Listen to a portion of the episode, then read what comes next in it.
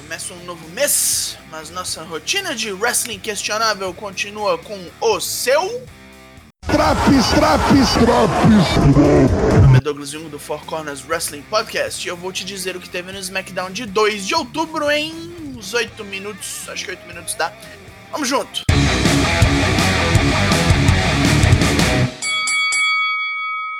Depois de um vídeo package mostrando que ele fez domingo passado, Roman Reigns desce ao ringue para sua cerimônia de consagração como chefe tribal. Paul Heyman se diz emocionado com este momento, pois esperou a vida toda para ver Reinos, o romano, nesta posição.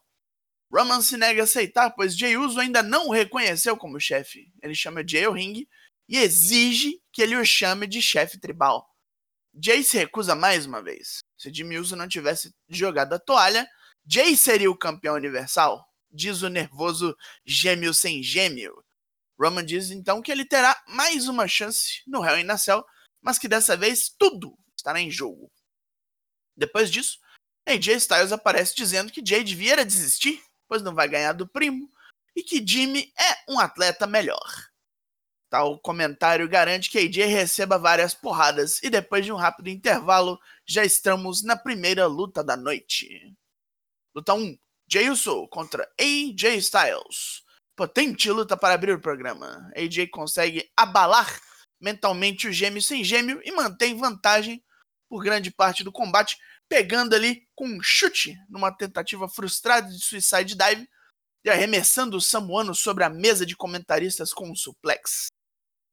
Mas a reação de Jay vem ao interceptar o Phenomenal Forearm com um par de super kicks seguidas de um urso splash da terceira corda. Jay Uso leva essa limpinho e cheiroso. Cheiroso. Sami Zayn está no backstage ainda destilando sua raiva contra a administração da WWE por terem simplesmente se desfeito dele. Mas agora ele também culpa o público que assistiu calado as injustiças cometidas contra o canadense cabeludo. Ele agora se desfaz do símbolo dessa fraude e joga o novo cinturão intercontinental no lixo, proclamando que é lá que também estão as pretensões de Jeff Hardy ao título. Classudo. Luta 2: John Morrison versus Otis. Luta em velocidade máxima, onde Otis promete vencer Miz e Morrison na corte e no ringue e chama ambos de criminosos de colarinho branco. Tem muito que relatar aqui não. Splash no corner, Caterpillar, enfim. Ah, andou conta. Ah, segmento jurídico nessa loja na semana que vem, ainda por cima. Cara, dinheiro tão importante assim? Já ficamos no ringue, pois teremos mais ação. Luta 3. Shimas contra Shorty G. Mais um rápido squash, já que Shimas parece mais preocupado com redes sociais. Big E o desafiou para uma False Count Anywhere match para que possam resolver seus problemas antes do draft. Com dois Bro Kicks, Shimas destrói o anão em 43 segundos e aceita o desafio do Ezão. É hora de Kevin Owens trazer o seu KO Show lá do Raw e entrevista Alexa Bliss, interrogando a moça sobre seu comportamento errático dos últimos tempos. Kevin compara a raiva que vê nela a Aleister Black. Alexa age enigmaticamente, falando dos efeitos de Bray Wyatt sobre sua frágil psique ela considera o seu cérebro lavado, limpo de mentiras e segredos. Kevin pergunta se Wyatt está por perto e percebe que se ferrou. Alexa diz: Deixa eu entrar! Tudo se apaga e em segundos luzes vermelhas preenchem o ringue. O Finn surge e pega Kevin com a temida mão fecala, o Mandible Claw. Com o gordo apagado, o Finn se volta para Alexa e lhe oferece a mão. Alexa aceita e sorri para a câmera. Ai, credo. Credo, credo, credo, credo. Luta 4. Baron Corbin, Cesaro e Shinsuke Nakamura contra Matt Riddle, Lince Dourada e Gran Metalik. Matt Riddle precisava de bros e chamou Dourado e Metalik, pois o draft aí, ele talvez não tenha outra chance de lutar ao lado dos latinos voadores. E a piroletagem come solta, recebida e respondida pela violência do trio inimigo, Calisto chega perdidão no ringside gritando que foi esquecido pelos parceiros. Tá mais largado que o cachorro no dia da mudança. Para piorar, acaba acertando o Lince Dourado com um chutão por engano. Matt Riddle faz a diferença batendo em tudo e todos e dá a Cesaro um gosto de seu próprio veneno, fechando a luta com Bro Derek.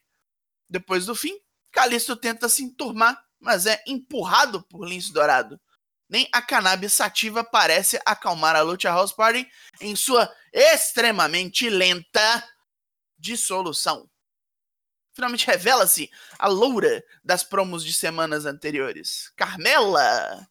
Depois que muito refletir sobre sua situação, lembrou-se de quem é. Ela então declara ser intocável e não importa para onde ela vá no draft, pois é melhor do que qualquer um. Sasha Banks vem para o ringue e chama Bailey de covarde, e que é lógico que não está liberada pelos médicos para competir, não impediria de vir e descer o cacete em sua ex-amiga. Sasha então arranca fora o colar cervical e desafia a modelo de comportamento pelo título feminino semana que vem. Luta 5: Jeff Hardy contra Sami Zayn. Cinturão Intercontinental em jogo.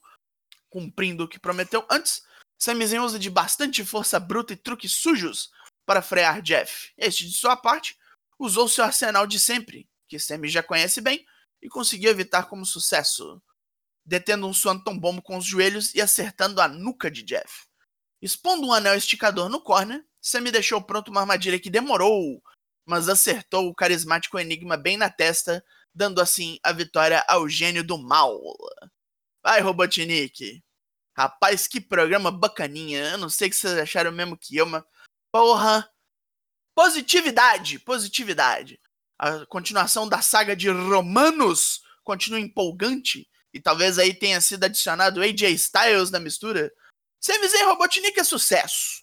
Alexa Bliss e o Fence se unem. E talvez Kevin Owens sendo telegrafado como vindo pro SmackDown no draft. Eba!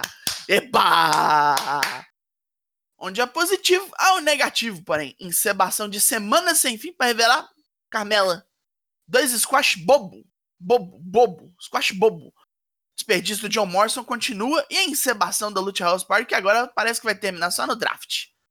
Também não me agradou a presença do draft assim em tantas histórias do programa, porque parece uma ferramenta besta. Mas foi pouco, foi pouco. Não foi tão ruim assim. Manteve-se alta a gangorra e o SmackDown dessa semana leva outros 7 de 10.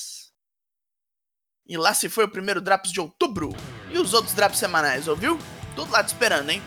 E teremos Bolomania Takeover 31 no domingão. Participa lá. Meu nome é Douglas Jung, nós somos o Four Corners Wrestling Podcast. E eu volto semana que vem. Logo mais, tem mais. E até!